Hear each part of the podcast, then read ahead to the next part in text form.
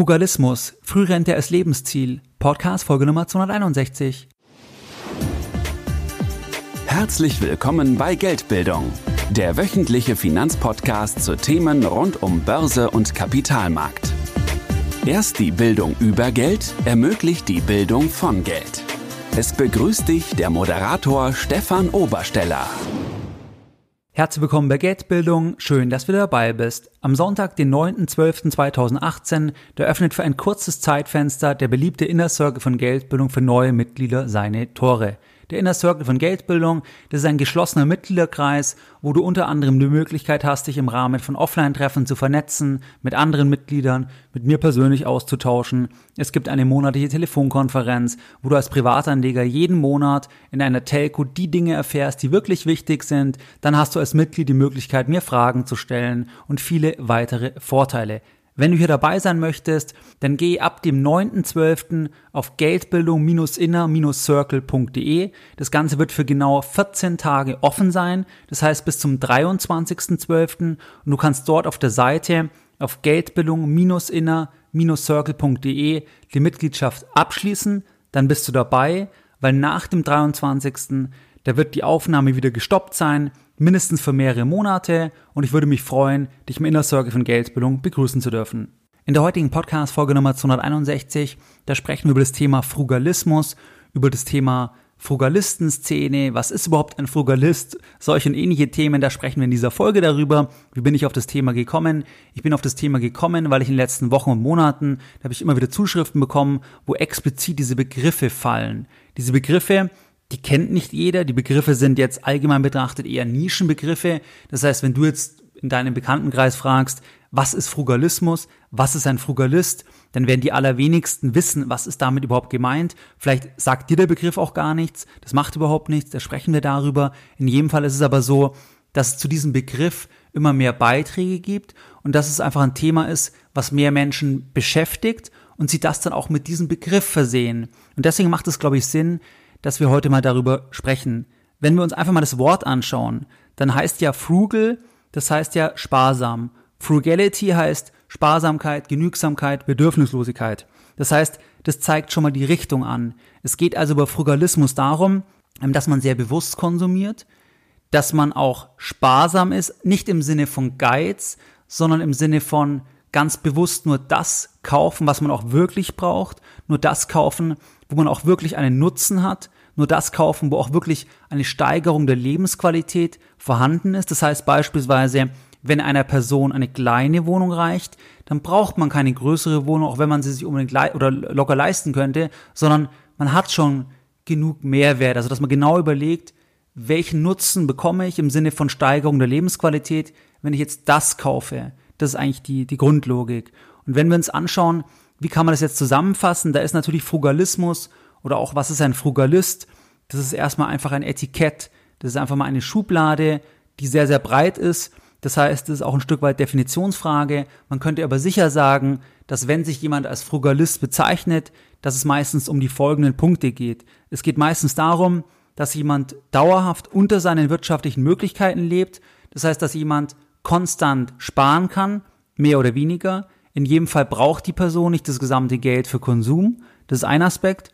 Der zweite Aspekt, das hatten wir schon ein bisschen angedeutet, ähm, das ist das Thema Konsum, dass man schaut, was bringt mir wirklich Lebensqualität und dann aber auch sehr bewusst konsumiert und eher weniger und auch eher schaut, was will ich persönlich als Frugalist, wenn ich einer wäre und nicht so sehr, was sagt die Gesellschaft, was man in dieser Position brauchen würde, wenn man beispielsweise Unternehmensberater ist oder Anwalt oder was auch immer, dass man nicht dann sagt, die Gesellschaft erwartet jetzt, weil ich erfolgreich bin, dass ich eine große Wohnung habe in einem Ballungszentrum und dafür jetzt aber so viel Geld ausgeben muss, sondern dass man mehr dahin geht, was will ich persönlich wirklich?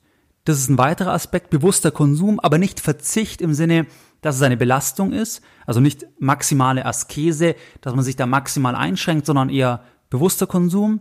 Und ein dritter Aspekt ist, dass ein Frugalist finanziell unabhängig werden will und die Voraussetzungen sind die ersten Punkte. Das heißt, er lebt dauerhaft unter seinen Möglichkeiten, er gibt Geld sehr bewusst aus, kann dadurch sparen, investiert es an der Börse und will dann irgendwann unabhängig sein, ähm, damit er eigentlich nur noch das machen kann, was er wirklich machen möchte. Das heißt, dass der Frugalist als Ziel hat, nur noch der eigenen Herzenstätigkeit nachgehen ähm, zu müssen oder zu können und nicht mehr einer normalen, in Anführungszeichen, Tätigkeit, weil man ja wirtschaftlich unabhängig ist. Das ist so die Grundstruktur. Und jetzt gibt's hierfür halt diese Bezeichnung, diese Etikettierung Frugalismus, beziehungsweise diese Person ist ein Frugalist. Natürlich muss man sagen, in diesem Sinne von der Definition gab es schon immer Frugalisten oder es gab immer schon Menschen, die einfach unter ihren Möglichkeiten leben, die sehr bewusst konsumiert haben, die, obwohl sie sich eine Villa leisten könnten, ein großes Haus, ein Riesenauto, das nicht gemacht haben. Warum? Weil sie sagen, brauche ich nicht, bringt mir nichts. Das wäre genau Frugalismus. Nicht, weil sie da verzichten und sich dann einschränken, sondern weil sie es nicht brauchen und die dann irgendwie wirtschaftlich unabhängig geworden sind dadurch, weil sie die Überschüsse gut investiert haben und dann zum Beispiel den Job kündigen und nur noch der eigenen Leidenschaft nachgehen. Das gab es ja schon immer. Ich habe beispielsweise in meinem Freundeskreis ähm, einen Kumpel und das ist so, da sind die Eltern mit Anfang 40, Mitte 40 in Rente gegangen, die Großeltern auch mit Mitte 40 und es war immer das gleiche System. Die waren ähm, selbstständig, die haben erfolgreich gewirtschaftet und die haben aber sehr bewusst konsumiert und die Überschüsse sehr gut investiert, also an der Börse und dadurch dann haben sie ähm, relativ schnell eine wirtschaftliche Unabhängigkeit erreicht, ohne dass sie jetzt wirklich reich sind. Also wenn man jetzt zu jemandem sagt, man geht mit 40 in Rente, also man arbeitet dann gar nicht mehr, dann denken die meisten ja, dass, dass der Millionen haben muss. Ist aber ja nicht der Fall, wenn zum Beispiel eine abbezahlte Immobilie vorhanden ist und ein gewisses Aktienportfolio und man lebt sehr bewusst, dann können auch viel kleinere Beträge reichen. Und das wären auch Frugalisten, nur die wissen es natürlich nicht, dass sie Frugalisten sind, weil sie den Begriff nicht kennen. Was ich damit meine, ist einfach, es ist einfach eine Etikettierung mit gewissen Grundmerkmalen, die wir uns jetzt gerade angesehen haben, wobei die dann auch sehr weit reichen. Ähm, wenn wir uns zum Beispiel, also die können auch anders definiert werden ein Stück weit, zum Beispiel wenn wir uns bei Wikipedia das Ganze anschauen, dann steht dort, Frugalisten sind Menschen, die aus dem Hamsterrad der Arbeitswelt ausbrechen wollen. Sie beschäftigen sich mit der Frage, wie sie möglichst früh finanziell unabhängig von ihrem Einkommen werden, also nur noch von ihrem angesparten Vermögen leben. Es handelt sich bei Frugalisten um Menschen, die nicht arbeiten wollen, bis sie 67 Jahre alt sind. Das steht jetzt zum Beispiel bei dem Wikipedia-Eintrag.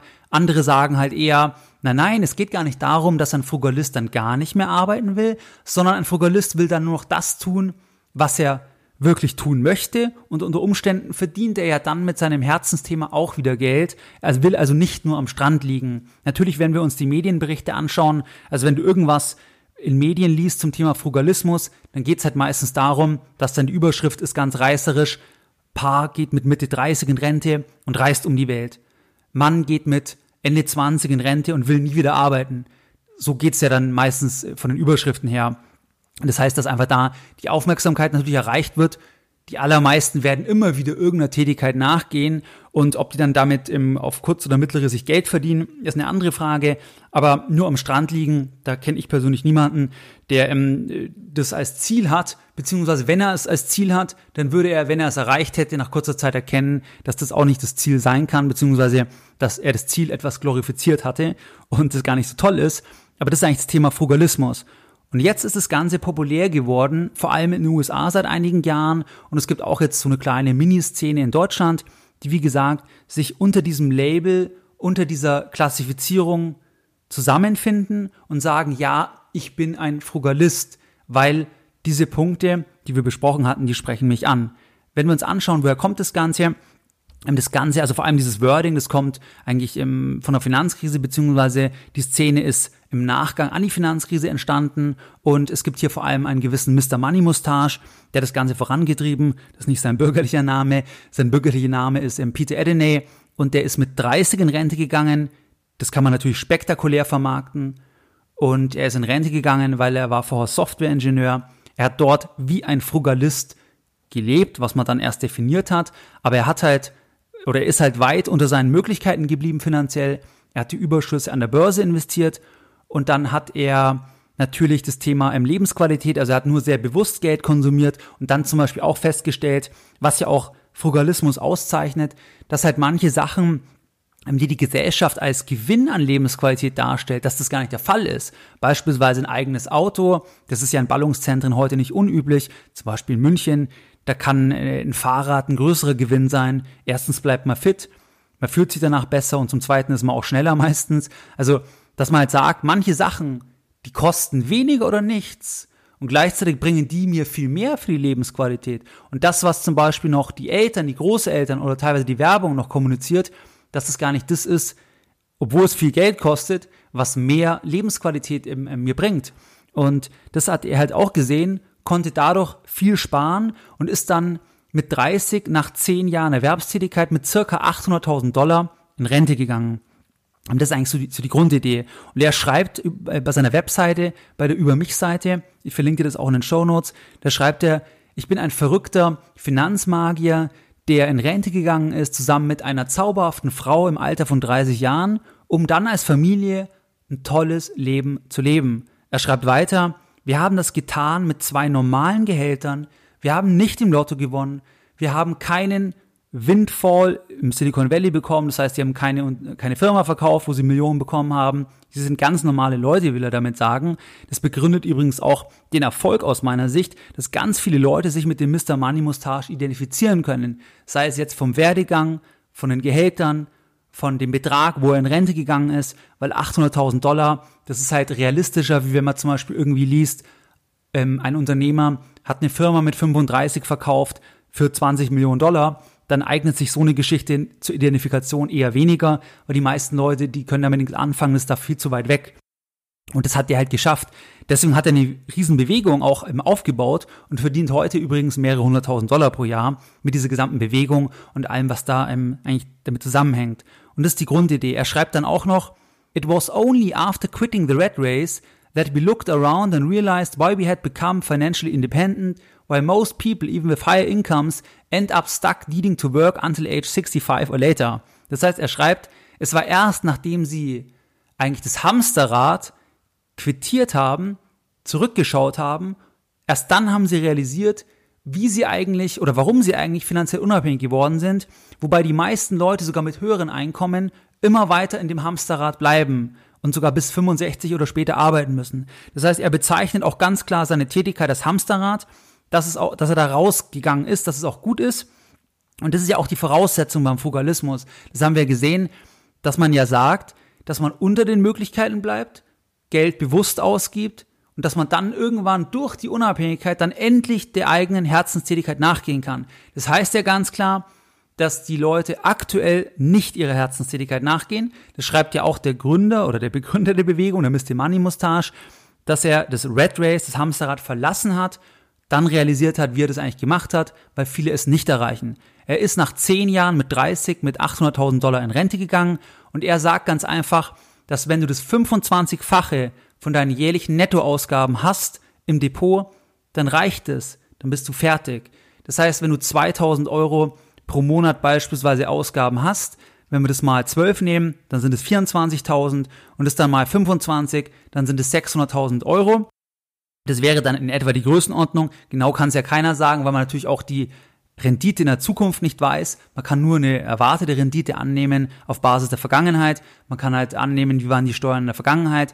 Aber das ist so seine Größenordnung. Aus meiner Sicht ist es schon eher angespannt, aber er sagt halt, okay, mit dem 25-fachen. Und das ist natürlich auch der Grund, warum sich Leute damit identifizieren können, weil das 25-fache, das kann man halt noch eher erreichen und natürlich kann man das dann noch leichter erreichen, wenn man halt sagt, okay, ich bin ein Frugalist und ich lebe ganz bescheiden, weil mir viele Sachen nichts bedeuten. Zum Beispiel das Thema Tiny House ist ja auch eine Riesenbewegung.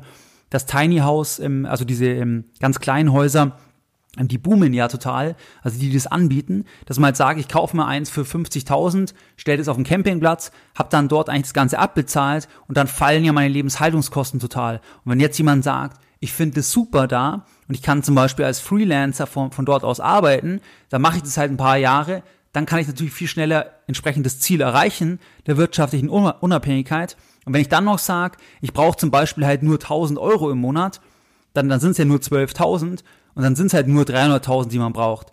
Das sind ja dann die Stellschrauben. Das heißt, das ist so die Vorgehensweise.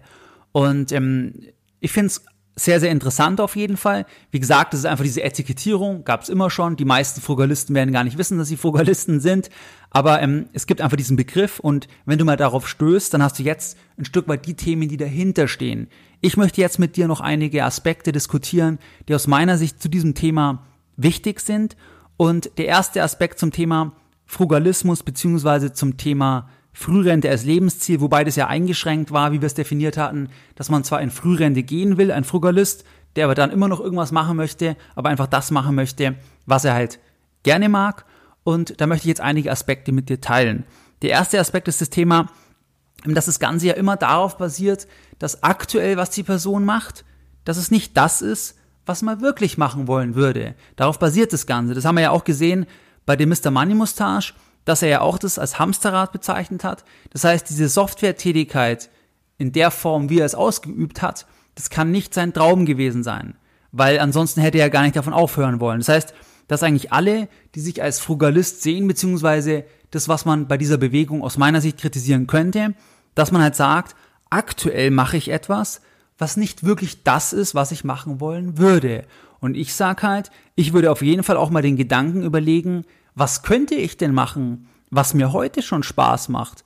Weil keiner weiß ja, wie alt er wird. Und natürlich kann man sagen, wenn man zum Beispiel sehr viel sparen kann, okay, nach zehn Jahren reicht es dann relativ sicher oder nach zwölf Jahren, dann könnte man sagen, das ist eine überschaubare Zeit. Aber aus meiner Sicht sind auch zehn Jahre sehr, sehr lang. Das heißt, wenn jemand jetzt heute sehr, sehr unzufrieden ist in seinem Job, wenn jemand heute sehr gutes Geld verdient, aber sehr unzufrieden ist, dann würde ich da niemals persönlich fünf, zehn, zwölf Jahre, dann würde ich wahrscheinlich nicht mal ein Jahr da drin arbeiten. Weil ich dann eher schauen würde, wie kann ich die Situation sofort verbessern und wie kann ich mich asymptotisch dem annähern, was wirklich mein Thema ist, was mir wirklich Spaß macht. Natürlich geht es nicht immer, weil man vielleicht Kompromisse machen muss. Ähm, in dem Sinne, dass zum Beispiel jemand, der eine hohe, ein hohes Sicherheitsbedürfnis hat, der kann manche Sachen nicht machen, weil der will vielleicht dann als Beamter tätig sein oder was auch immer. Aber das ist so der erste Punkt, der mir da immer sofort einfällt, wenn Leute das halt sagen, sie arbeiten jetzt, wollen dann in zehn Jahren aufhören, dass ich eigentlich eher mal den Punkt habe, was wäre denn jetzt das, was eigentlich dich erfüllen würde und kannst du das nicht vielleicht schon vorher machen? Und da gibt's auch einen interessanten Dialog, der hat sich ergeben bei einem Seminar von Geldbildung. Und zwar, da war es so, ein Teilnehmer, der ist mit Mitte 50 in Rente gegangen. Der hat halt gesagt, ja, ich bin jetzt früher in Rente gegangen oder Anfang 50. Und dann hat ein Teilnehmer, der in der Nähe gesessen ist, der hat dann gesagt, das ist das Ziel, da muss es hingehen. Und dann hat ein dritter Teilnehmer sich eingeschaltet und der hat gesagt, warum soll es das Ziel sein?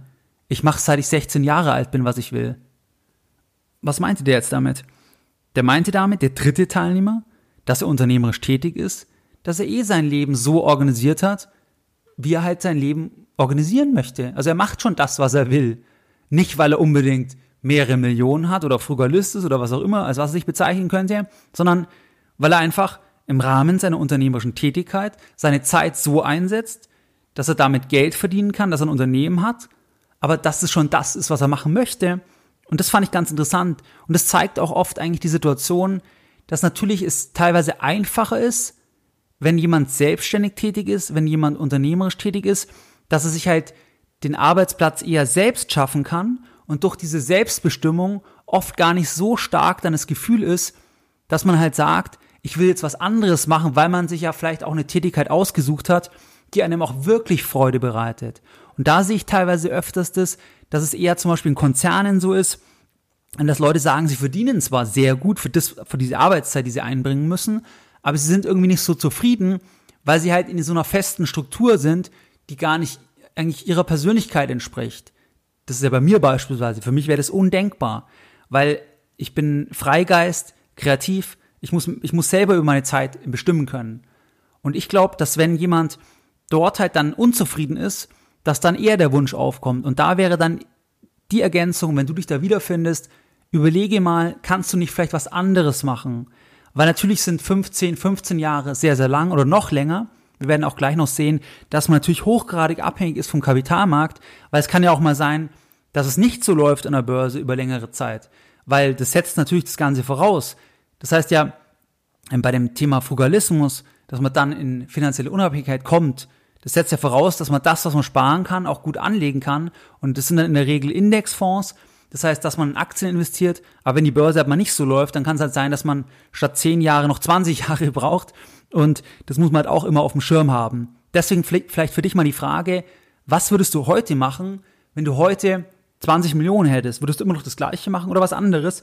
Und wenn es was anderes wäre, kannst du das andere nicht vielleicht schon heute machen? Der zweite Punkt ist das Thema, wenn du jetzt eigentlich Berichte liest, also zum Beispiel das Paar ist mit 35 in Rente gegangen und so weiter und das Paar hat eine verhältnismäßig kleine Sparrate gehabt, hat es aber trotzdem gepackt. Da muss man halt sagen, dass natürlich die letzten Jahre sehr, sehr gut gelaufen sind an der Börse. Und das ist nicht unbedingt wiederholbar. Das ist das Gleiche auch bei Immobilien. Wenn man sagt, wie sich Immobilien in Berlin entwickelt haben, da war es ja noch spektakulärer gegenüber München oder auch in München, dann, dann kann man das nicht einfach fortschreiben. Das ist nicht sicher, dass es wieder so wird. Und wenn du jetzt also eine Geschichte liest, die Geschichte wird promoted als super Lebensmodell, was ja für alle oder für viele geeignet ist, dann ist es halt gefährlich, wenn man dort dann eine Marktphase ähm, zugrunde liegt, zugrunde legt, die nicht unbedingt wieder in der Form eintreten muss, beziehungsweise die historisch außerordentlich erfreulich war. Außerordentlich erfreulich. Und das ist einfach das Thema, wenn du nach einem Crash zum Beispiel zufällig ähm, das Geld investiert hast, dann, dann hast du halt eine ganz andere Rendite. Natürlich, wenn du halt auf dem Höhepunkt oder, oder, oder was heißt auf dem Höhepunkt, das weiß man ja nicht, aber einfach zu einer späteren Phase investiert hast. Und das muss man einfach immer im Hinterkopf behalten, wenn man spektakuläre Geschichten hört oder davon liest, dass es einfach abhängig ist von der hinterliegenden Phase und es nicht blind auf die Zukunft übertragbar ist. Ein weiterer Aspekt ist das Thema, dass die Sparsumme oft sehr, sehr ambitioniert ist. Das heißt, selbst wenn wir jetzt von diesem 25-fachen ausgehen, also wenn wir sagen, ja, wir sagen, der Mr. Money Mustache, der hat recht, es reicht das 25-fache, weil ähm, dann ist man finanziell frei. Wenn man beispielsweise 2000 Euro pro Monat ausgibt, dann kann man das einfach mal ausrechnen, 2000 mal 12 und dann das Ganze mal ähm, 25 nimmt, dann wären es ja 600.000 Euro. Und wenn man jetzt sagt, was muss ich denn sparen, um in zehn Jahren von null weg die 600.000 zu haben, um dann finanziell frei zu sein, um dann nur noch das zu machen, was ich wirklich machen möchte? Was muss man da denn sparen? Da muss man, wenn man 8% als Durchschnittsrendite annimmt, die müssen nicht zwingend jetzt in diesen zehn Jahren kommen. Wenn man das aber so annimmt als Durchschnittswert, dann müsste man monatlich über 3.300 Euro sparen, um wenn man von 0 Euro startet, also mit keinem Vermögen startet, um dann am Ende die 600.000 zu haben. Das ist natürlich vollkommen unrealistisch. Das heißt, also natürlich gibt's, kann man das sparen, wenn man sehr viel verdient, aber für die breite Masse ist das völlig unrealistisch.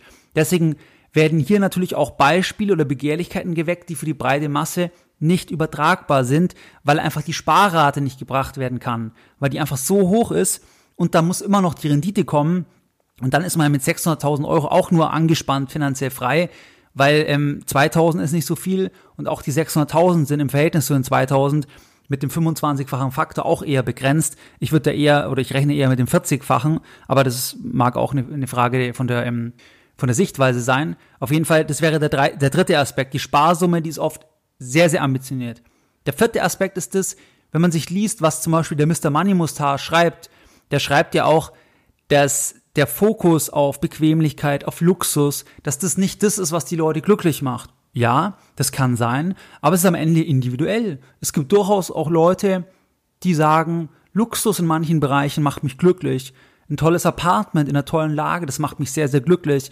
Oder mich macht sehr, sehr glücklich, wenn ich ein tolles Auto fahre, toll verreisen kann, wenn ich Business oder First Class fliegen kann und, und, und. Das ist ja hochgradig subjektiv. Das heißt, wenn jemand sagt, mir persönlich ist es wichtig, dass ich zum Beispiel ein Haus habe äh, mit einem Pool, mit einem Indoor-Pool. Das ist doch absolut legitim. Das ist doch ein absolut legitimes Ziel oder du hast es schon. Es ist ein absolut legitimes Ziel. Weil was, was jemand glücklich macht, das entscheidet ja jeder selbst. Und hier wird halt oft suggeriert, dass halt Konsum oder materielle Dinge gar nicht glücklich machen. Das würde ich sagen, das steht ja niemandem zu, das zu beurteilen. Das muss jeder selber wissen. Ich glaube auch in vielen Fällen, dass es vorschnell getroffen wird, dass man sagt, immer mehr, immer mehr ist immer besser. Das sicher nicht. Aber ich sag mal, ein gewisser Komfort, was auch wieder subjektiv ist und, und von den Lebensumständen abhängt, das kann sehr, sehr glücklich machen. Aber auch das muss jeder selber entscheiden. Aber dass man es einfach nicht pauschal sagen kann. Dann ein weiterer Aspekt ist, dass natürlich die Gefahr besteht, wenn jemand sich daran orientiert, ähm, dass er einfach in Richtung Geiz abdriftet. Das heißt, dass er halt das Ganze zu exzessiv betreibt. Und natürlich ist die Grundidee beim, beim Frugalismus, dass man Geld ähm, schon ausgibt für die Dinge, die einem wirklich wichtig sind. Aber das ist ja gar nicht so leicht immer steuerbar. Das heißt, dass es halt sein kann, dass man einfach dann zu geizig wird, zu viel Geld sparen möchte und dadurch auch an sozialen Kontakten verliert oder einfach den Anschluss verliert. Weil ich persönlich finde geizige Menschen extrem abschreckend. Oder auch wenn man beispielsweise in einem Luxushotel ist und dann die Leute sagen, oh Gott, ist der Kaffee hier teuer und so weiter. Du musst ja nicht hingehen. Wenn du da hingehst, ist am Ende, das ist einfach der Preis. Aber sich darüber zu beschweren, dann muss ich ja daheim bleiben oder woanders hingehen. Also ich finde es dann teilweise mühsam und das sind auch manchmal von Leuten, die eigentlich genug Geld haben. Aber das, das finde ich einfach, das ist irgendwie eine falsche Denkweise oder, oder eine, nicht eine falsche Denkweise, aber eine schiefe Denkweise aus meiner persönlichen Sicht. Und da muss man, glaube ich, aufpassen, dass man da nicht in zu, in zu sehr in die Richtung Geiz abdriftet. Generell ist es so, bewusster Konsum, zu schauen, was bringt mir persönlich wirklich den höchsten persönlichen Return, absolut sinnvoll, kann aus meiner Sicht aber auch ein Porsche sein, kann aus meiner Sicht auch eine Riesenwohnung sein, tolle Reisen sein. Das ist absolut subjektiv, das steht gar keinem anderen zu. Deswegen, wenn irgendjemand sagt, das ist doch übertrieben, das ist doch unnötig, die Aussage macht schon keinen Sinn, weil es ja seine oder ihre persönliche Sicht ist. Ein anderer sieht es einfach anders, der hat einfach, der sagt, das ist es mir einfach wert und dann passt es auch. Also das wäre ein Aspekt bewusster Konsum und dann ist natürlich so, dass aus meiner Sicht oft das Thema Freiheit, also das Thema finanzielle Freiheit, das ist oft da halt nicht wirklich gegeben, weil natürlich die Leute können zwar dann davon irgendwie leben, aber wirklich frei sind sie auch nicht, weil es halt alles ein bisschen angespannt ist, aber auch das muss jeder selber wissen. Am Ende des Tages glaube ich generell, dass der Begriff finanzielle Freiheit, dass es vor allem auch ein Offline, äh, ein Online-Begriff ist, weil ich persönlich kenne das aus der Offline-Welt überhaupt nicht. Also wenn ich zum Beispiel schaue, bei uns waren einige in der Familie, also väterlicher wie mütterlicherseits, die Jahrzehnte früher hätten in Rente gehen können. Ich habe aber nie irgendwas vernommen, dass sie sagen, ich muss so und so viel haben, damit ich in Rente gehen kann. Das, also es geht ja darum, dass ich das Leben gestalte. Und wenn jemand jetzt unternehmerisch tätig ist, dann geht es ja darum, dass jemand halt seine Lebenszeit einsetzt mit etwas, was einem Spaß macht, wo man etwas aufbaut. Aber da geht es nicht darum, endlich davon aufhören zu können, weil die Tätigkeit ist ja das, was einem Spaß macht.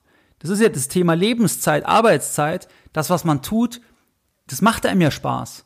Und da glaube ich, dass oft der bessere Ansatz ist, oder einfach, es lohnt sich darüber nachzudenken, mal zu schauen, kann ich nicht in jeder Situation, ich kenne ja deine Situation das nicht, kann ich nicht in jeder Situation asymptotisch mich dem annähern, was mir wirklich Spaß macht, ohne zum Beispiel jahrelang, jahrzehntelang auf irgendwas zu warten, um dann es zu haben. Natürlich, ich weiß, Lebenssituationen sind unterschiedlich und vielleicht bin ich da auch in einer sehr privilegierten Situation, aber ich glaube, der Gedanke, der lohnt sich, dass du dir das einfach mal überlegst, weil am Ende weiß ja auch keiner, wie alt er wird und alles auf später zu verschieben. Immer zu sagen, später, weiß ich nicht. Das finde ich zumindest übrigens beim Frugalismus, wenn man es denn so leben kann und es nicht in Richtung Geiz abdriftet, da finde ich es gut, dass man halt sagt, dass man trotzdem Geld ausgibt, was einem halt einen Return bringt, aber ähm, also nicht das komplett asketische. Aber ja, das waren so die Gedanken heute zu diesem Thema und jetzt nochmal die Lessons learned der heutigen Podcast-Folge. Deine Lessons learned in der heutigen Podcast-Folge. In dieser Folge haben wir über das Thema Frugalismus gesprochen. Frugal, das heißt sparsam, Frugality, Sparsamkeit, Genügsamkeit, Bedürfnislosigkeit. Man kann sagen, dauerhaft unter den finanziellen Möglichkeiten bleiben, nur dort Konsum zu tätigen, was einem wirklich ein Plus auch an Lebensqualität bringt.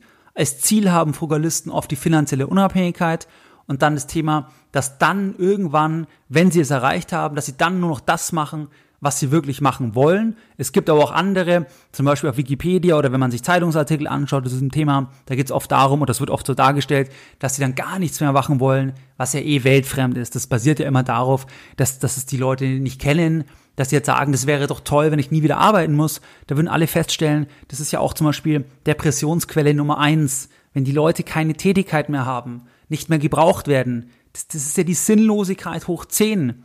Deswegen wird sich jeder, auch wenn er es nicht muss aufgrund der finanziellen Situation, fast immer wieder irgendeine Tätigkeit suchen. Ansonsten würde er in ein Loch fallen. Also ich kenne keinen, der jetzt wirtschaftlich unabhängig ist, der zum Beispiel nicht einer Tätigkeit nachgeht, weil es ja gar nicht darum geht. Es geht ja darum, dass man sein Leben aktiv und sinnvoll gestaltet. Das haben wir uns angeschaut. Dann das Thema Mr. Money Mustache.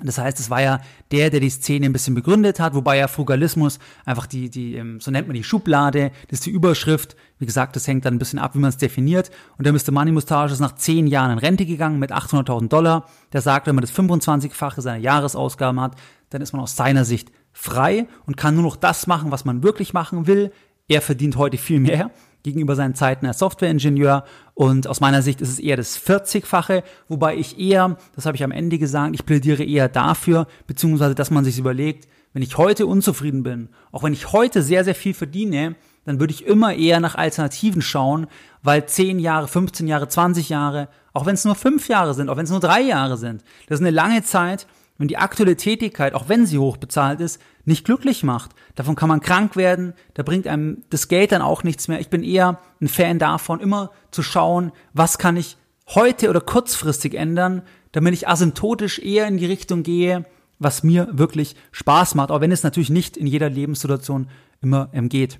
Dann waren einige Punkte am Ende, die ich genannt hatte. Das Thema, dass natürlich Arbeit immer als Hamsterrad gesehen wird dort, obwohl Arbeit ja auch Spaß machen kann. Das heißt, wenn du eh schon den Job hast, den du auch ohne Geld machen würdest, dann bist du schon unabhängig in dem Sinne, weil du eh das machst, was du liebst und du arbeitest dann ja gar nicht mehr. Gibt es ja auch dieses Sprichwort, da glaube ich auch ein Stück weit dran. Dann das zweite Thema, dass natürlich die Jahre nicht wiederholbar sind und wenn man jetzt Beispiele zeigt, die in den letzten fünf, sechs, sieben Jahren zum Beispiel 700.000 Dollar aus einer kleinen, verhältnismäßig kleinen Sparrate aufgebaut haben, dann waren die Jahre halt außergewöhnlich gut. Das kann man nicht blind fortschreiben. Die Sparsumme ist oft ambitioniert und dann ist es so, was glücklich macht, das ist ja völlig individuell. Auch Luxus kann absolut glücklich machen. Und wenn jemand sagt, mir ist es wichtig, ein Riesenauto zu fahren, ein Riesenhaus zu haben, völlig legitim, dann könnte er trotzdem ein Frugalist sein. Er könnte ja trotzdem sagen, ich bin ein Frugalist, weil er halt sagt, nein, mir ist der Porsche zum Beispiel sehr, sehr wichtig und es ist mir wert. Und ich sehe auch das Thema, dass natürlich in der Gefahr besteht, dass Personen, die da zu eifrig dem ähm, hinterhergehen, dass sie dann in Richtung Geiz einfach abdriften und dadurch auch sozial gewisse Kontakte verlieren. Das war's soweit zu dieser Podcast-Folge und wie du es gewohnt bist, da möchte ich auch die heutige Podcast-Folge wieder mit einem Zitat beenden und heute ein Zitat von Geldbildung. Wer in seiner beruflichen Tätigkeit todunglücklich ist und über Jahre auf den Renteneintritt hinfiebert oder maximal asketisch lebt, um den Renteneintritt vorziehen zu können, der bezahlt durch diese Fehlallokation der limitierten Lebenszeit einen hohen Preis. Mehr Informationen zu Themen rund um Börse und Kapitalmarkt findest du unter www.geldbildung.de. Und immer daran denken, Bildung hat die beste Rendite.